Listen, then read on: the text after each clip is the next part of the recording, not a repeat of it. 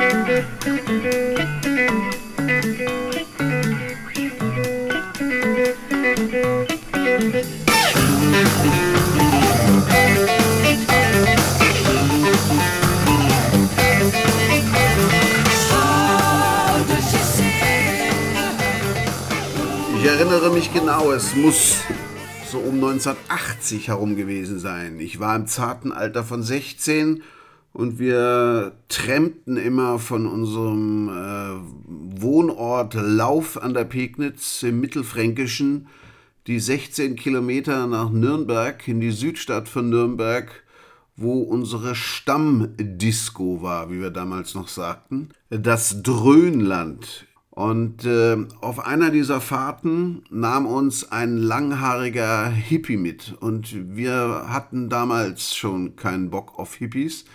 Wir waren eher so die, tja, äh, wir waren eigentlich stillos. Wir waren keine Punks, wir waren keine Popper und wir waren auf alle Fälle keine Hippies. Und äh, der ließ im Autoradio äh, die Platte Yes Songs von Yes äh, laufen, von denen wir eben den Opening Track Siberian Car True gehört haben. Und ich weiß noch, wir waren alle wie elektrisiert. Wir fragten den Hippie, ey, was ist denn das für eine geile Musik? Tja, so kann man auch als Anti-Hippie Hippie-Musik hören, denn Hippie-Musik waren Yes schon, vor allen Dingen von den Texten, die dann doch eher so im spacige, Fantasy-mäßige gingen. Dazu noch diese wie wir damals aber schon zugeben mussten, fantastischen Coverzeichnungen. Roger Dean, auf denen immer so außerplanetarische Szenen zu sehen waren oder Restbestände einer zerfetzten Welt. Damit konnten wir uns identifizieren. Aber vor allen Dingen konnten wir uns mit diesem beinharten, unglaublich toll gespielten ja, letztendlich doch Rockmusik identifizieren. Auch wenn natürlich Steve Howe an der Gitarre ganz schön rumgegniedelt hatte für unsere Verhältnisse. Und dazu noch dieser langhaarige, milchgesichtige Rick Wakeman an einer Flut von Keyboards. Und dazu sang Ian Anderson mit dieser seltsamen Falsettstimme. Das war schon eine komische Kombi für Leute, die gerade Joy Division und The Jam entdeckt hatten.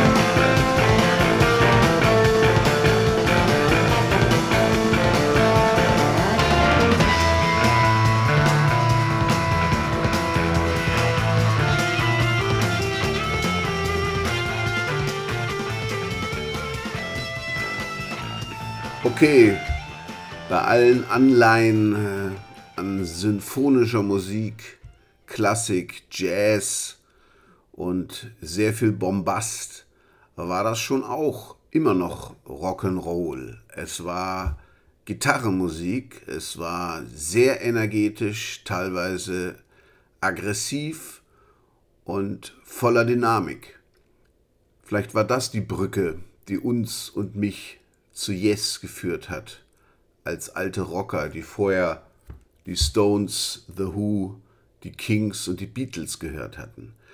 Und aus dieser Zeit der Kings, Beatles, stammten Yes ursprünglich auch. 1968 hatten sie sich in London gegründet als psychedelische Beatband, die einen Haufen Cover spielte. Dies war das erste Stück auf ihrer ersten Platte. Beyond and Before.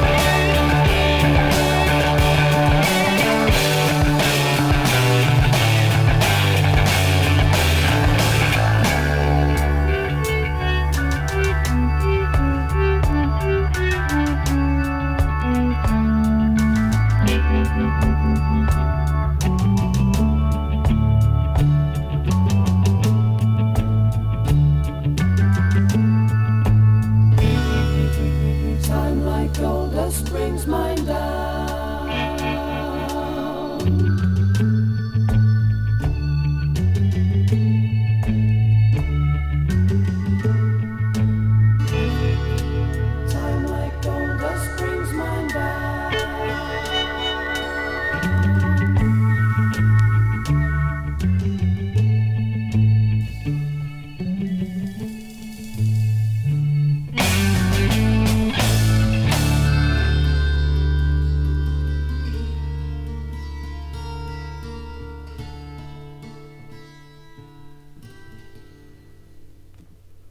Damals bestanden Yes aus John Anderson Gesang, Chris Squire Bass, Peter Banks Gitarre, Tony Kay Keyboards und Bill Bruford am Schlagzeug. Und sie waren eine sehr aktive Liveband in und rund um London und hatten immerhin äh, die Chance als Vorgruppe in der Royal Albert Hall am 26. November 1968 bei Creams Lebewohl-Konzert spielen. Noch ohne Plattenvertrag.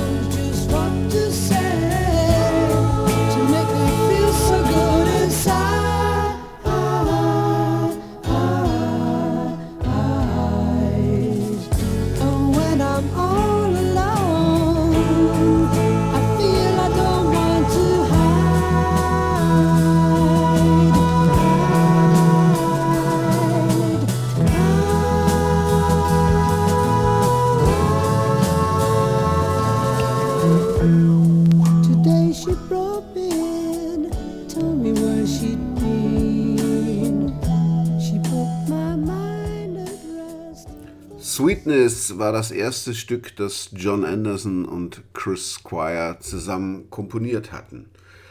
Im gleichen Jahr sahen sie die ebenfalls neue Band King Crimson und stellten fest, dass sie wohl doch noch ein bisschen üben müssten. The next number uh, we've been told has been getting some play on the, uh, the New York FM stations. So some of you uh, Some of you may know it. It's our last number for tonight, and it's called 21st Century Schizoid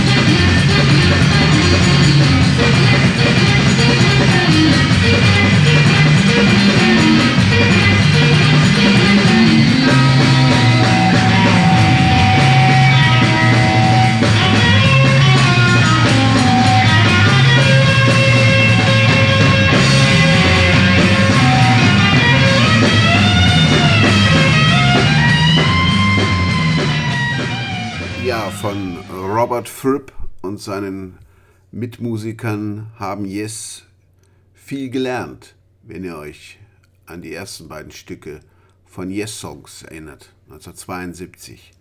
Aber 1969 waren sie noch eher eine Coverband, zum Beispiel von den Beatles.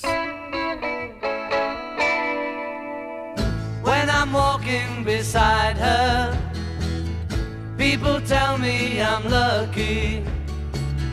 Yes, I know I'm a lucky guy. I remember the first time I was lonely without her. Can't stop thinking about her now. Every little thing she does, she does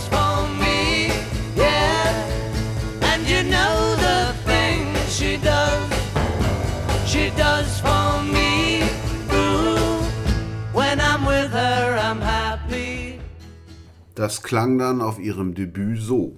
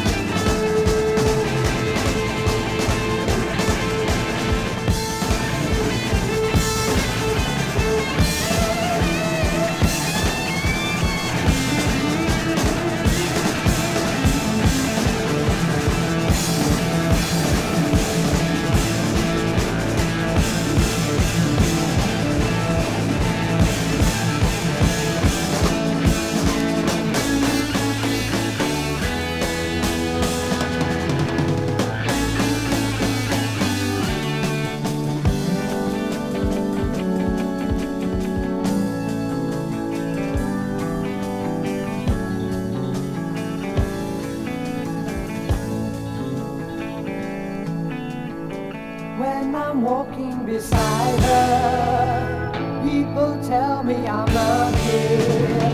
Yes, I know I'm a lucky guy.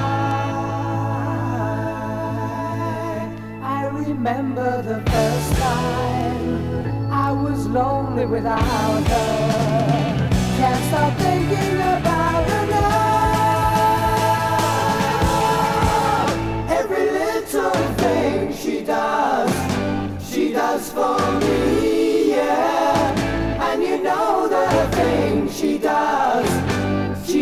for me.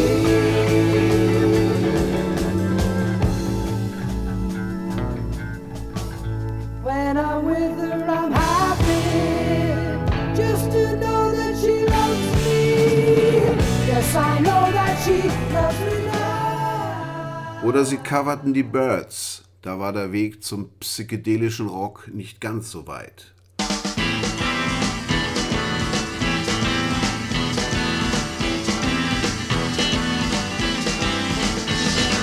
See you under there, behind you, hair everywhere. I see you. I see you.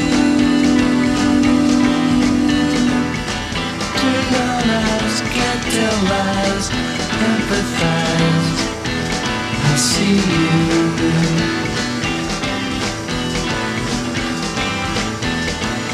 Warm slanting sun through the cave of your hair. Wind washing fields, kind of space living there. I see you.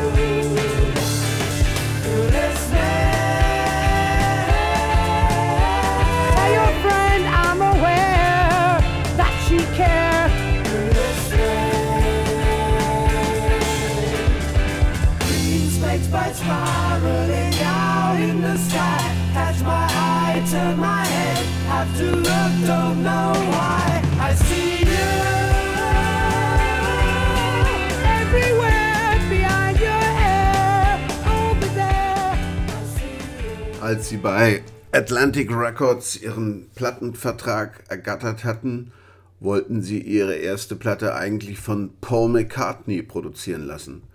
Daraus ist dann aber nichts geworden. Und ihre erste Platte war auch kein wirklicher kommerzieller Erfolg, aber die Kritik war durchaus voll des Lobes. Lester Banks im Rolling Stone lobte den Geschmack und die Stilsicherheit der ersten Platte.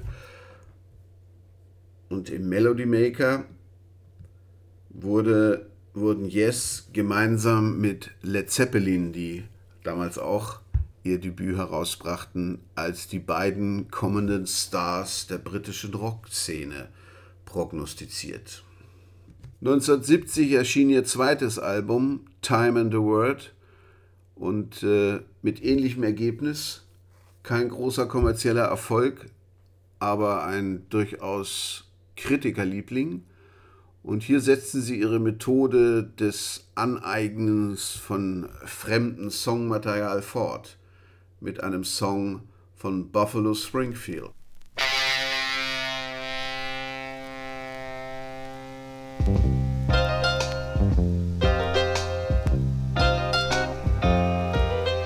Look at the sad goodbyes. Every day's a killing time. Sun coming up outside. No man on board this time. Saturday's child stays home. Nothing to say so wrong. Well, well, well. Another day.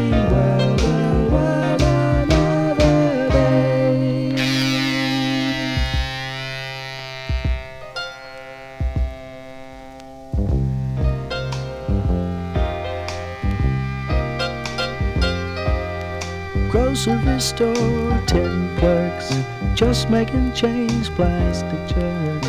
Up in a tree, a jaybird, yelling at me. No words, everyone looks, can't see, can be ignored easily.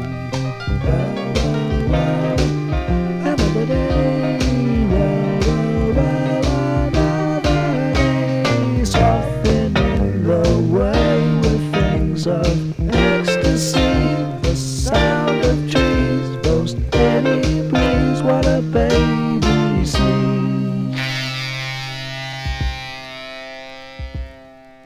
das klang bei Yes in einer seltenen Live-Aufnahme aus dieser Zeit so.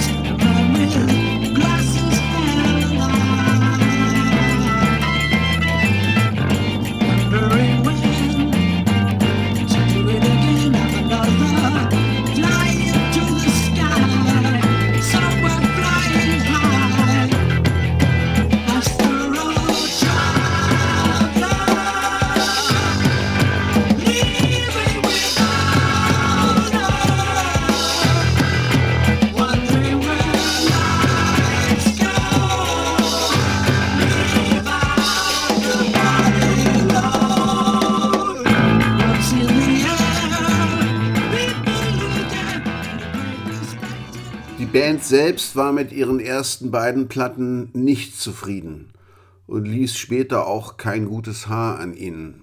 Besonders bemängelten sie die schlampige Produktion. Sie erzählten, sie wären da mit Produzenten von Atlantic im Studio gewesen, die überhaupt keine Ahnung von Rockmusik gehabt hätten und sie dann äh, bei der zweiten LP auch noch mit einem Symphonieorchester belästigten. Das führte dann dazu, dass Peter Banks die Band verließ und von Steve Howe ersetzt wurde, der ein echter Gitarrenvirtuose war. Ihr Plattenlabel Atlantic zeigte sich wenig erfreut über die bisher erzielten kommerziellen Verkaufszahlen und setzte ihnen das Messer an die Brust. Noch eine Platte würden sie vorfinanzieren und wenn die wieder floppt, sei es das gewesen.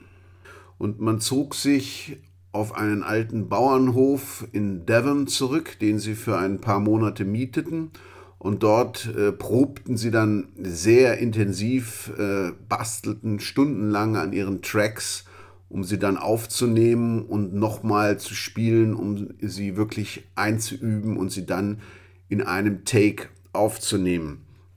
Ihr Produzent oder besser ihr Toningenieur war Eddie Offord, der dann später auch immer wieder bei ihren Platten beteiligt war. Das war eigentlich ihr, ihr Live-Mixer und sie produzierten sich selbst.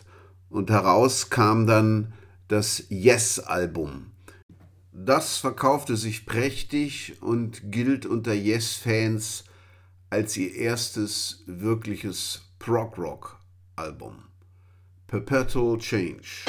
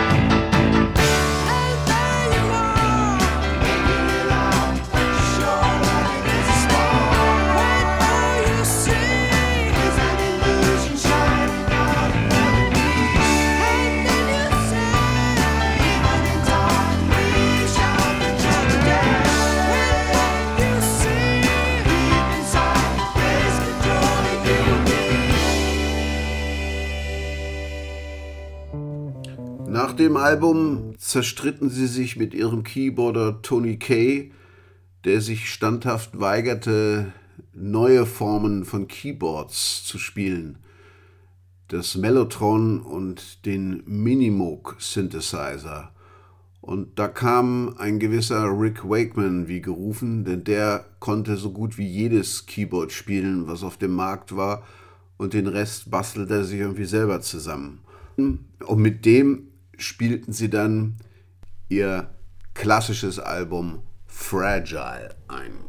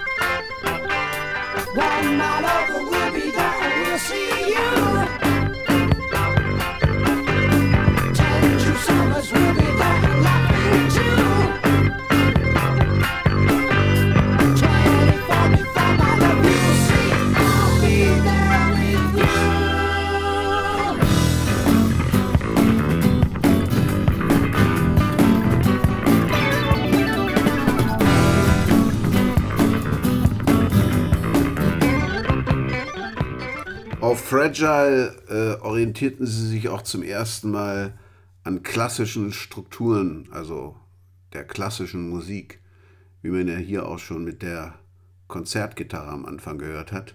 Und Fragile war auch das erste Album, das Roger Dean designte mit seinen seltsamen Science-Fiction-Illustrationen. Auf Fragile sieht man eine zerberstende Erde, also den Globus, und ein Segelschiff, also ein Raumschiff mit Segeln, das so eine Art Arche Noah der Überlebenden darstellte. Und diese, dieses Segelschiff tauchte dann immer wieder auf den Covern von Yes auf. Aber sie konnten nicht nur klassische Strukturen mit akustischen Gitarren nachspielen, sie konnten auch richtig rocken.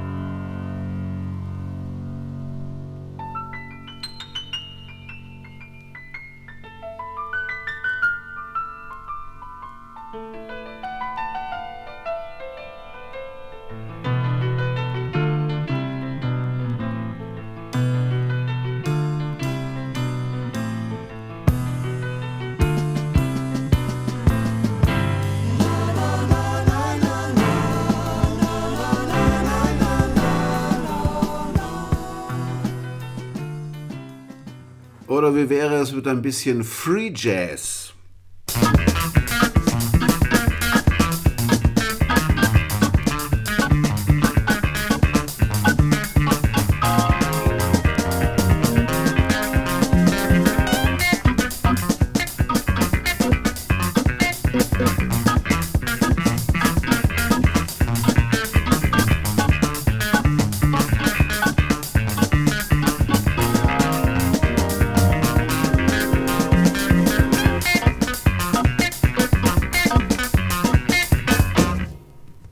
...1972 veröffentlichten sie dann mit Close to the Edge ihr absolutes Meisterwerk. Die Platte besteht aus drei Stücken. Siberian Catru, der Rocker, den wir als erstes Stück in einer Live-Version in diesem Podcast gehört hatten. You and I, ein eher folkiges Stück. Und ein Stück über die ganze Seite, das Titelstück. Close to the Edge. Hier erstmal You and I.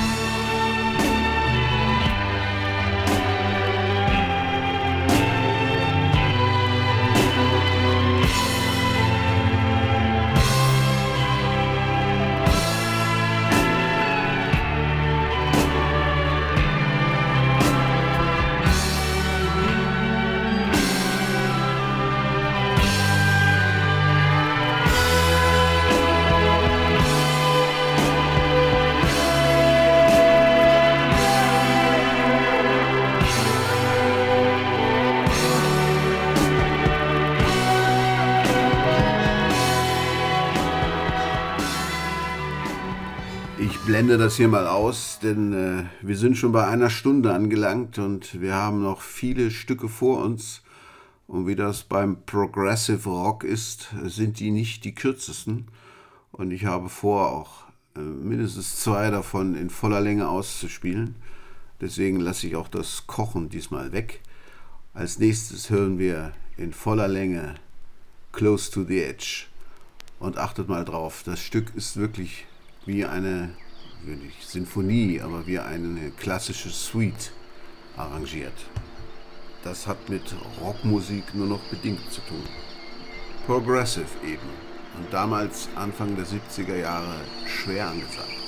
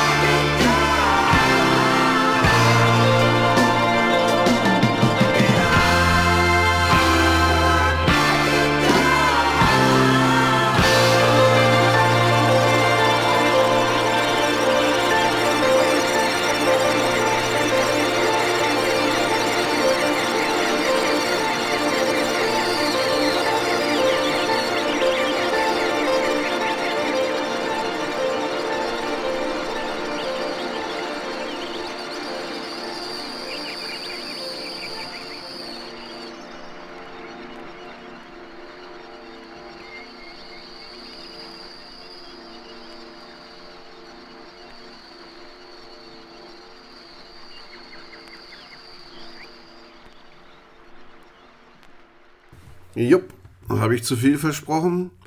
Ein wahres Meisterwerk. Die Aufnahmen waren auch äh, höchst anstrengend und äh, langwierig. Äh, allein die, äh, das Vogelgezwitschere, was echte Vögel waren, haben mehrere Tage in Anspruch genommen, das also draußen irgendwo aufzunehmen. Und äh, die Musiker mussten ihre Parts immer den anderen äh, so lange vorspielen, bis die das dann abgenickt haben. Und äh, das Ganze war so anstrengend, dass Bill Bruford, der Schlagzeuger, die Band äh, nach diesen Aufnahmen verließ. Er war zwar selbst hochzufrieden mit Close to the Edge, mit dem ganzen Album und meinte, das könne Yes gar nicht mehr übertreffen und er nahm ein Angebot von Robert Fripp an und stieg bei King Crimson ein, den alten Lehrmeistern von Yes.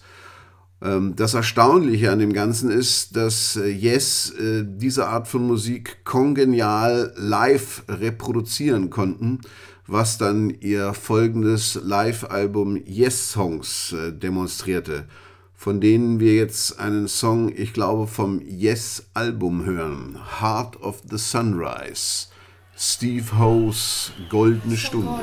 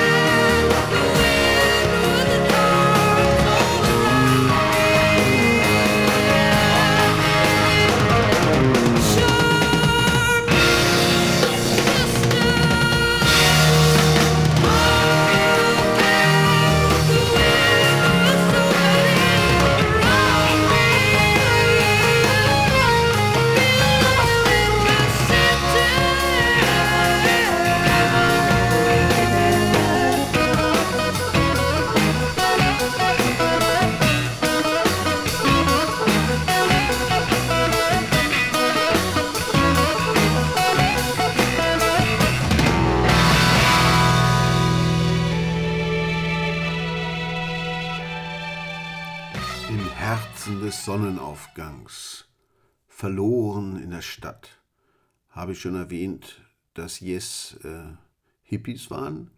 Vor allen Dingen John Anderson war der Oberhippie. Seine Texte waren immer am Rande des Kitsches.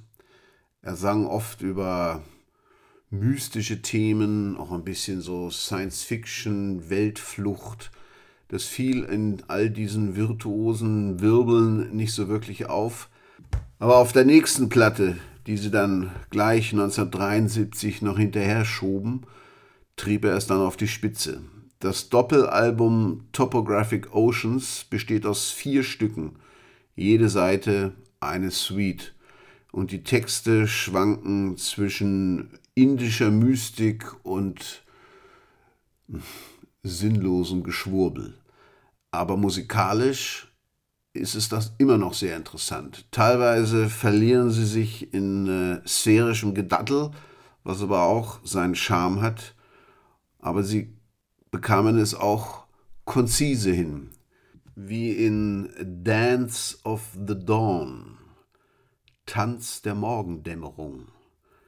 22 Minuten ohne Unterbrechung.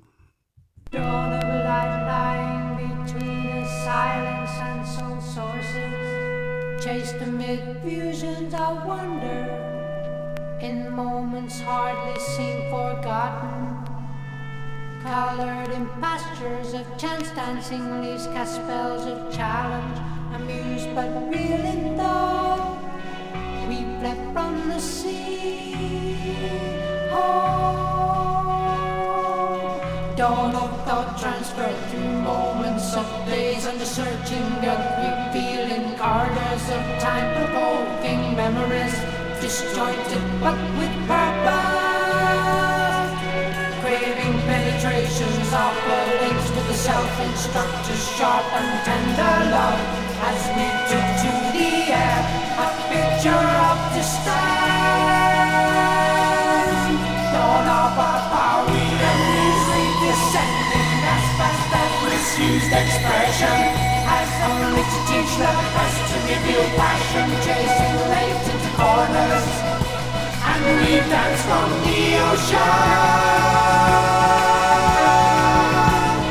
Dawn of love sent within us colors of awakening among the many want to follow.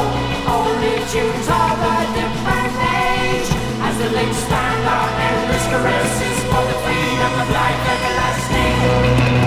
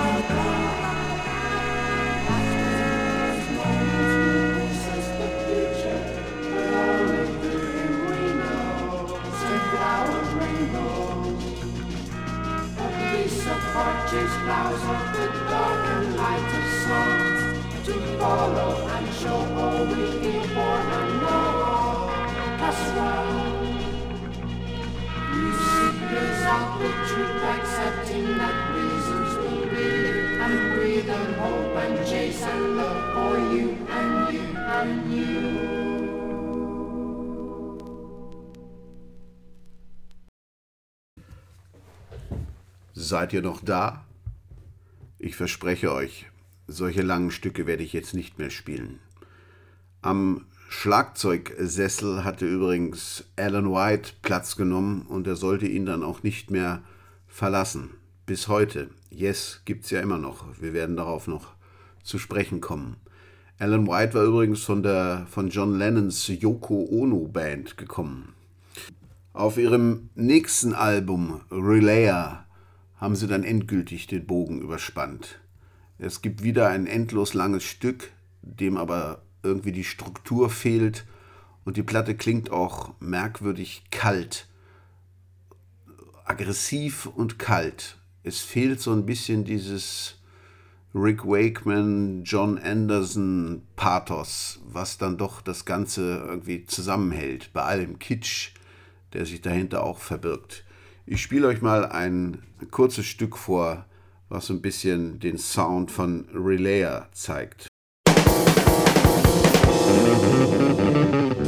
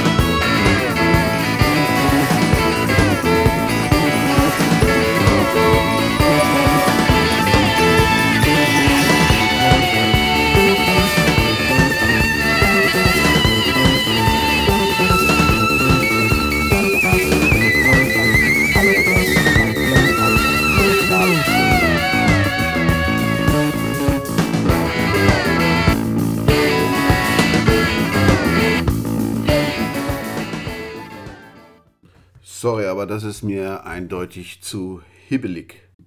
Rick Wakeman war übrigens äh, kurzzeitig ausgestiegen und wurde von dem äh, Schweizer Keyboarder Philip Morass ersetzt, der auch für diesen aggressiven und etwas unangenehmen Sound gesorgt hatte.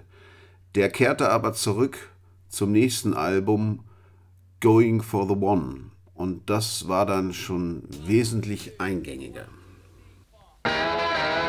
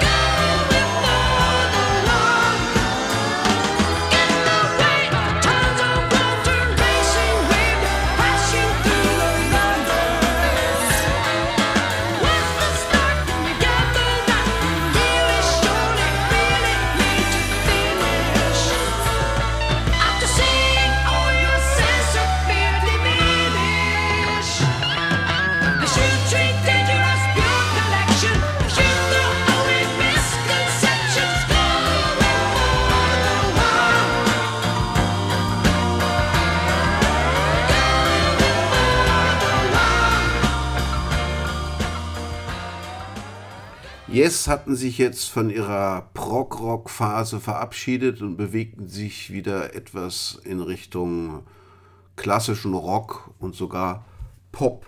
das setzt sie auf ihrem nächsten Album Tomato fort.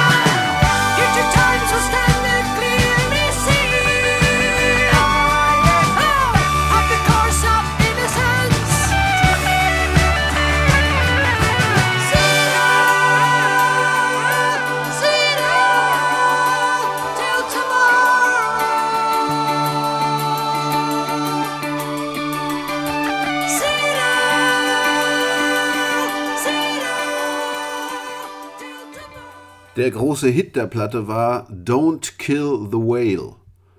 Und das meinten sie wörtlich. Und das war dann der Moment, wo ich mich damals von Yes verabschiedet habe. Your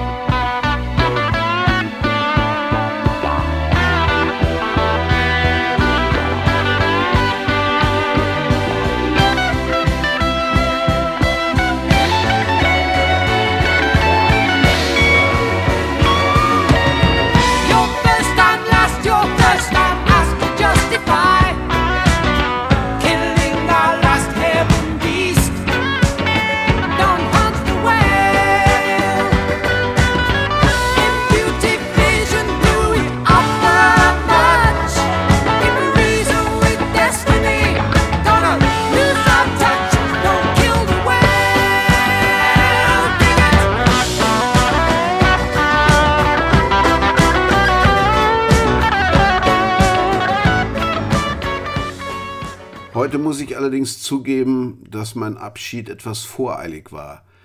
Denn äh, Tomato und Going for the One und auch das Album danach, Drama, sind durchaus gute Alben, die auch nicht gealtert sind.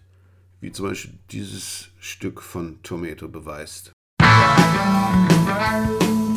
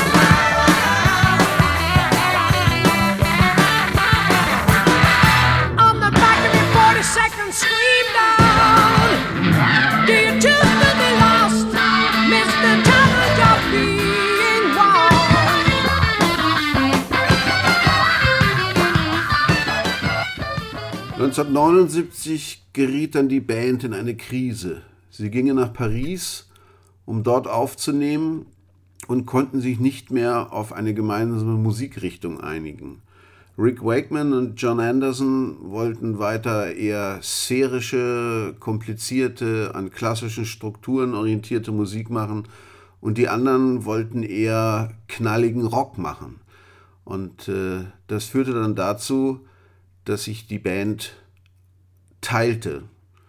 Hier eine Aufnahme aus den abgebrochenen äh, Sessions in Paris. Come,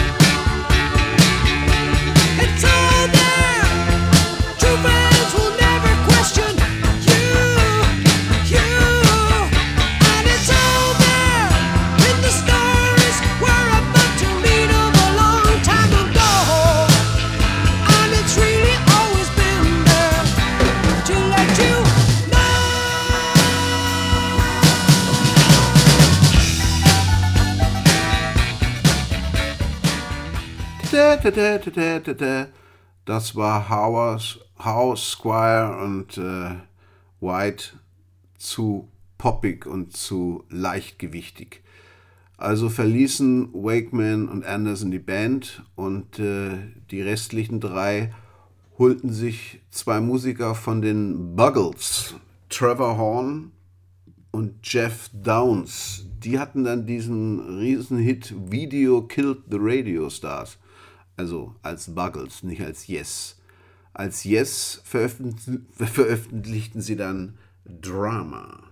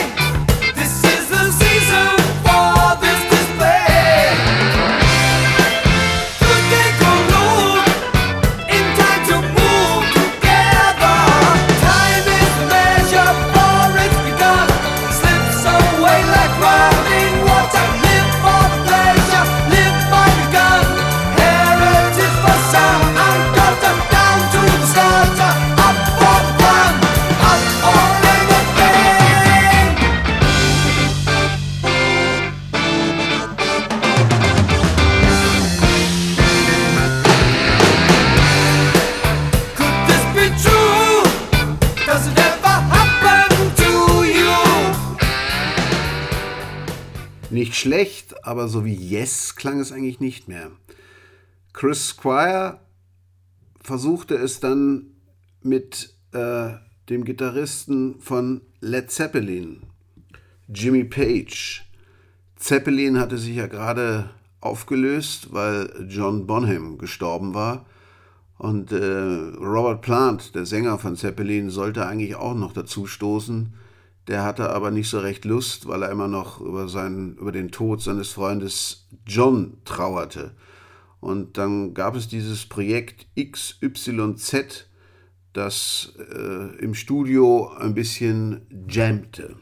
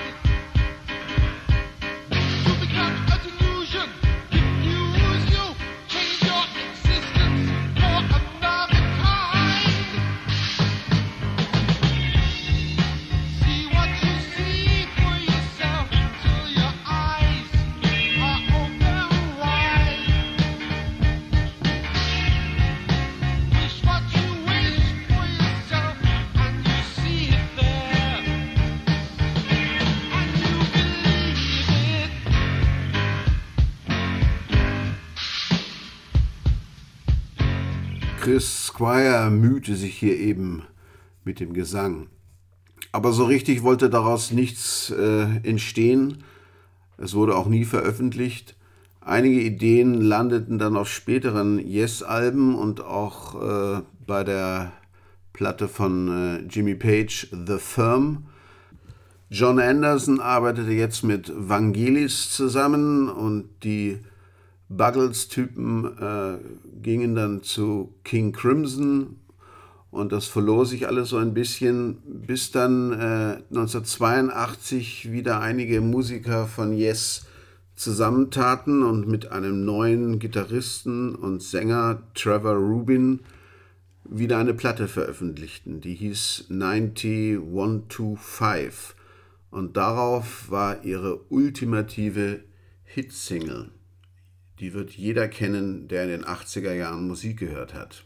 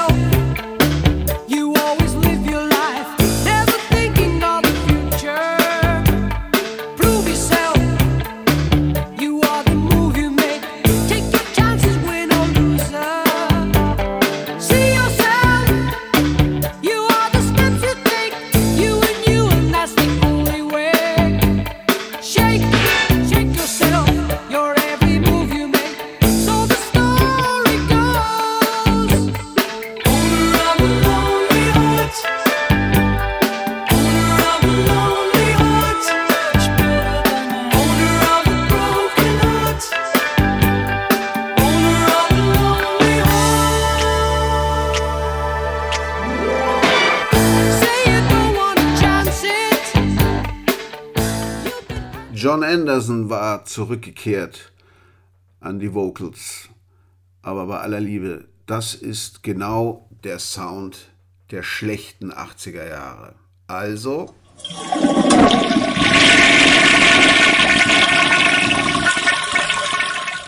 Und schlecht, aber immer schön kommerziell ging es in den 80ern weiter mit Yes.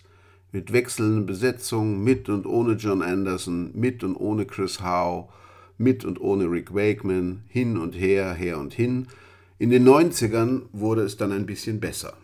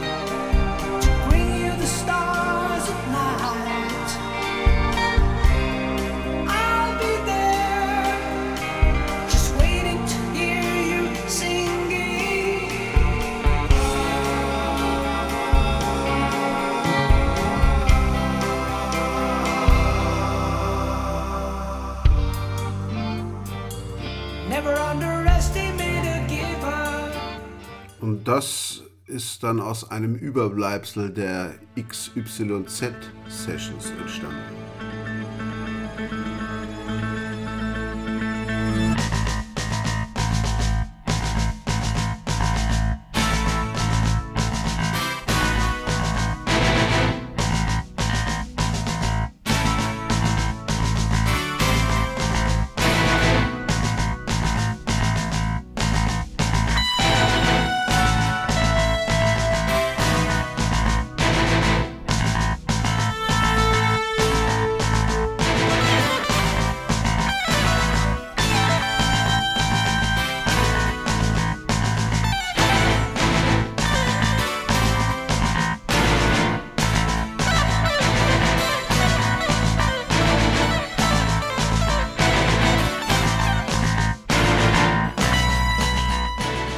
Braucht in Wirklichkeit kein Mensch.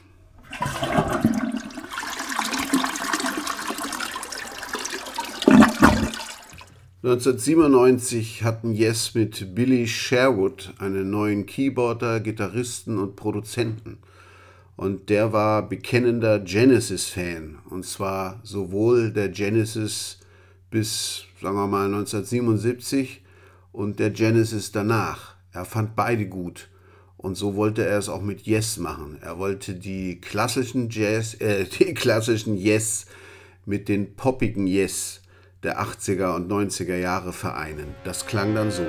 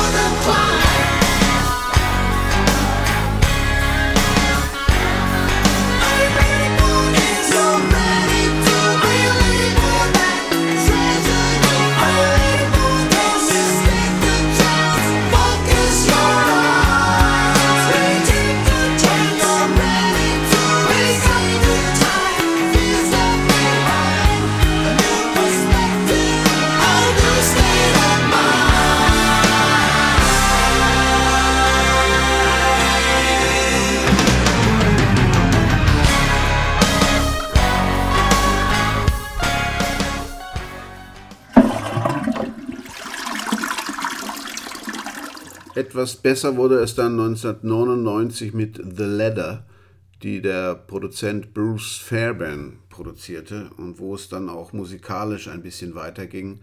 Plötzlich waren Latin-Elemente zu hören.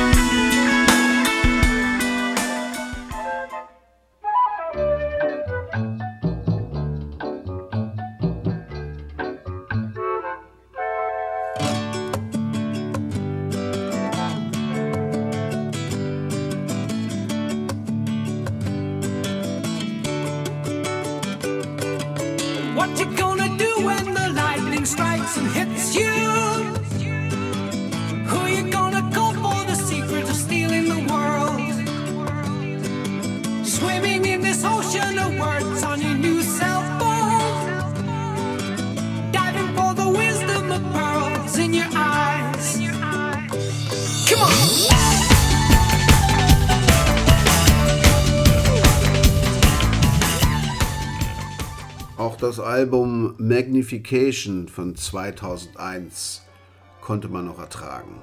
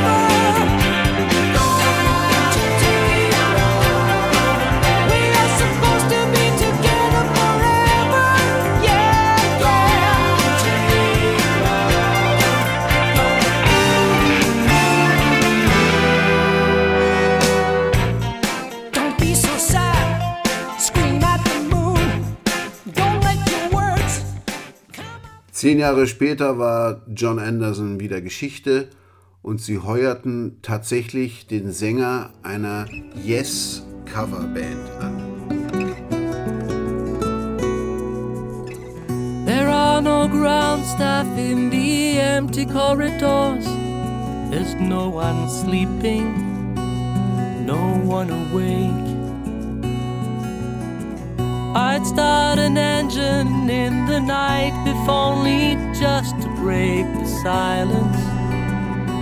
That last intake of air. The clouds in the night as we breathe.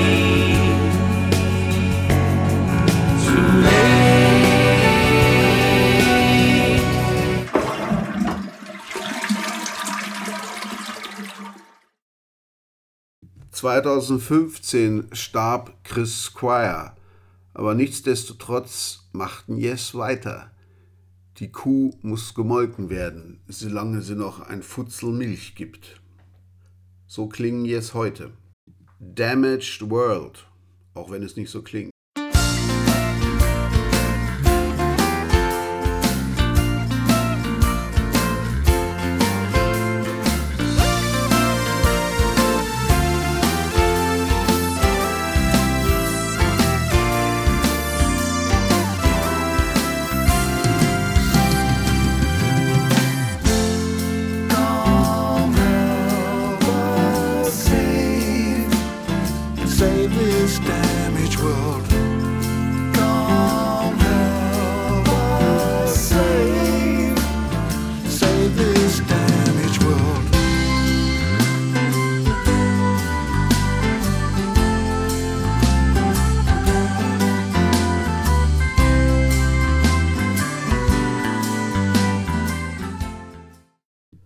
Würde nicht glauben, dass das Yes ist, wenn nicht Yes draufstehen würde.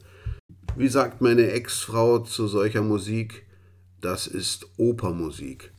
Allerdings von der schlimmsten Sorte.